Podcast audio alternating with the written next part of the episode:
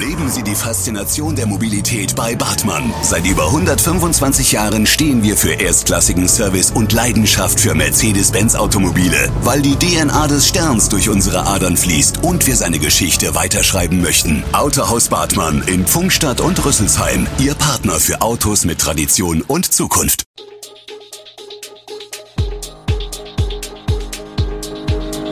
Gude, unser morgendliches News Update.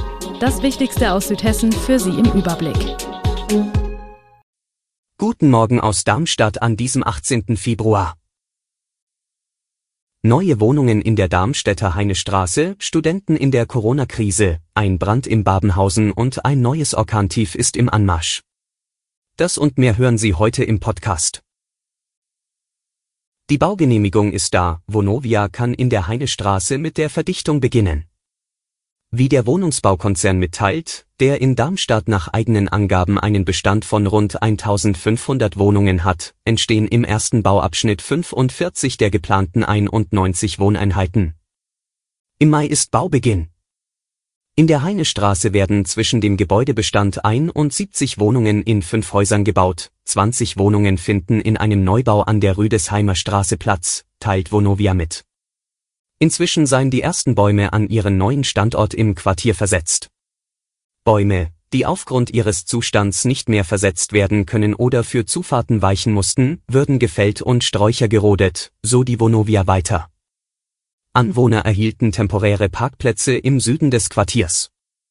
Der Konzern betont, den Eingriff in den Baumbestand möglichst gering halten zu wollen. Die grüne Kante zum Donnersbergring im Osten mit dem ältesten Baumbestand solle bleiben, wird Regionalleiter Robert Wagner zitiert. Im Zuge der Quartiersentwicklung werde der alte Bestand um einen behutsam gestalteten Landschaftspark ergänzt. 30 Bäume werden gefällt, 24 neu gepflanzt. Die Baumaßnahme werde die Emissionsintensität des Quartiers im Mittel auf rund 4 Kilogramm pro Quadratmeter und Jahr verringern, teilt Vonovia zudem mit. Wir bleiben in Darmstadt. Hier studieren gut 40.000 junge Menschen an drei verschiedenen Hochschulen. Sie bereiten sich auf ihr bevorstehendes Berufsleben vor, schließen Freundschaften, tauschen sich gegenseitig aus und knüpfen Kontakte. Doch die nun fast zwei Jahre lang andauernde Corona-Pandemie macht es schier unmöglich, ein normales Studentenleben zu erleben. Schlange stehen an der Mensa der TU in der Stadtmitte. Grüppchenweise warten die Studierenden vor der Einlasskontrolle. Robin, Maschinenbaustudent im fünften Semester, sagt, ich bin froh, hier überhaupt wieder essen zu dürfen, Kommilitonen zu sehen.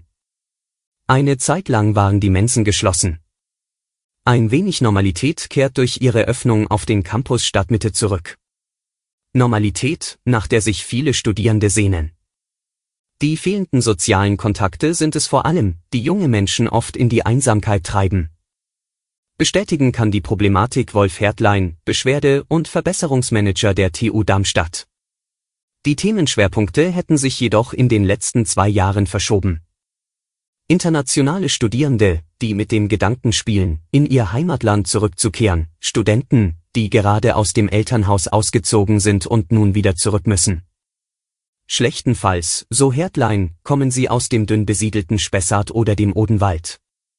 Studierende, die ihren Nebenjob verloren haben und nun an ihren letzten Rücklagen kratzen müssen. Wir schauen in den Landkreis Darmstadt-Dieburg. In Babenhausen ist es am Donnerstagabend im Stadtteil Hapertshausen zu einem Brand gekommen. Laut der Feuerwehr brach das Feuer in einem Schuppen in der Bürgermeister-Tempelstraße aus und griff von dort auf einen Carport und das daran angrenzende Haus über. Die Anwohner konnten das Haus rechtzeitig unverletzt verlassen. Nach ihrem Eintreffen konnte die Feuerwehr die Flammen unter Kontrolle bringen und den Brand löschen. Teile des Dachs mussten für die Löscharbeiten entfernt werden. Die Brandursache ist bisher noch nicht geklärt. Die Darmstädter Kriminalpolizei ermittelt nun. Der entstandene Sachschaden dürfte laut ersten vorsichtigen Schätzungen der Polizei bei 70.000 bis 100.000 Euro liegen. Derzeit ist nach dem Sturm vor dem Sturm, denn das nächste Orkantief ist im Anmarsch. Umgestürzte Bäume, umherfliegende Baustellenschilder, abgedeckte Häuser und Stromausfälle. Orkantief Ylinia hat auch in Südhessen die Einsatzkräfte von Polizei und Feuerwehr beschäftigt. In Bullau im Odenwaldkreis sahen es die Menschen recht gelassen, von der Außenwelt abgeschnitten zu sein. Die Bürger warteten einfach ab, bis die Feuerwehr die Verbindungsstraße ins Mümlingtal freigeräumt hatte und starteten etwas später als sonst zur Arbeit. Die Kinder mussten an diesem Tag nicht zur Schule, das kam den Bullauern zugute. Nachdem Ylinia sich im Laufe des Donnerstags von der Nord- zur Ostsee verlagert hat, nähert sich am Freitagnachmittag nach einem kurzen Zwischenhocheinfluss schon das nächste Orkantief. Senep könnte laut deutschem Wetterdienst in Teilen noch stärkere Orkanböen bringen.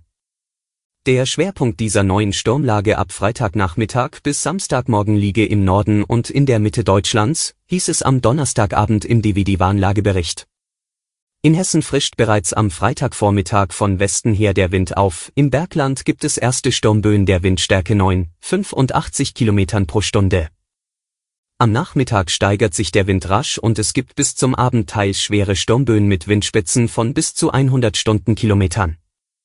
Bevorzugt im Bergland und exponiert werden auch Orkanböen mit Windgeschwindigkeiten zwischen 105 und 130 Stundenkilometern vorausgesagt.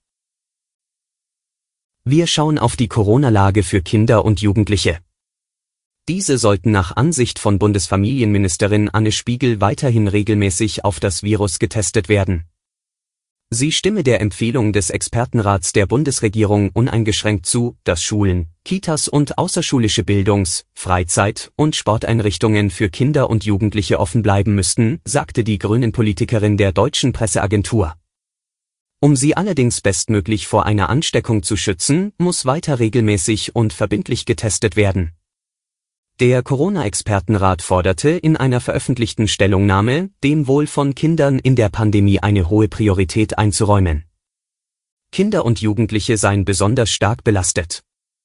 Zudem forderten die Experten, den Betrieb von Schulen, Kitas und anderen Einrichtungen für Kinder und Jugendliche so sicher wie möglich zu gestalten und eine Schließung allenfalls als Ultima Ratio in Betracht zu ziehen. Der Expertenrat ergänzte, die aktuellen Regelungen für Kinder und Jugendliche unterscheiden sich drastisch und scheinbar willkürlich zwischen den Bundesländern. Die Länder sollten die Regeln einheitlich und die Experten erklärten, dass die Krankheitslast der Kinder und Jugendlichen durch eine akute Infektion mit dem Coronavirus im Vergleich zu Erwachsenen geringer sei. Dennoch könnten auch Kinder und Jugendliche, insbesondere alle Infos zu diesen Themen und noch viel mehr finden Sie stets aktuell auf echo-online.de.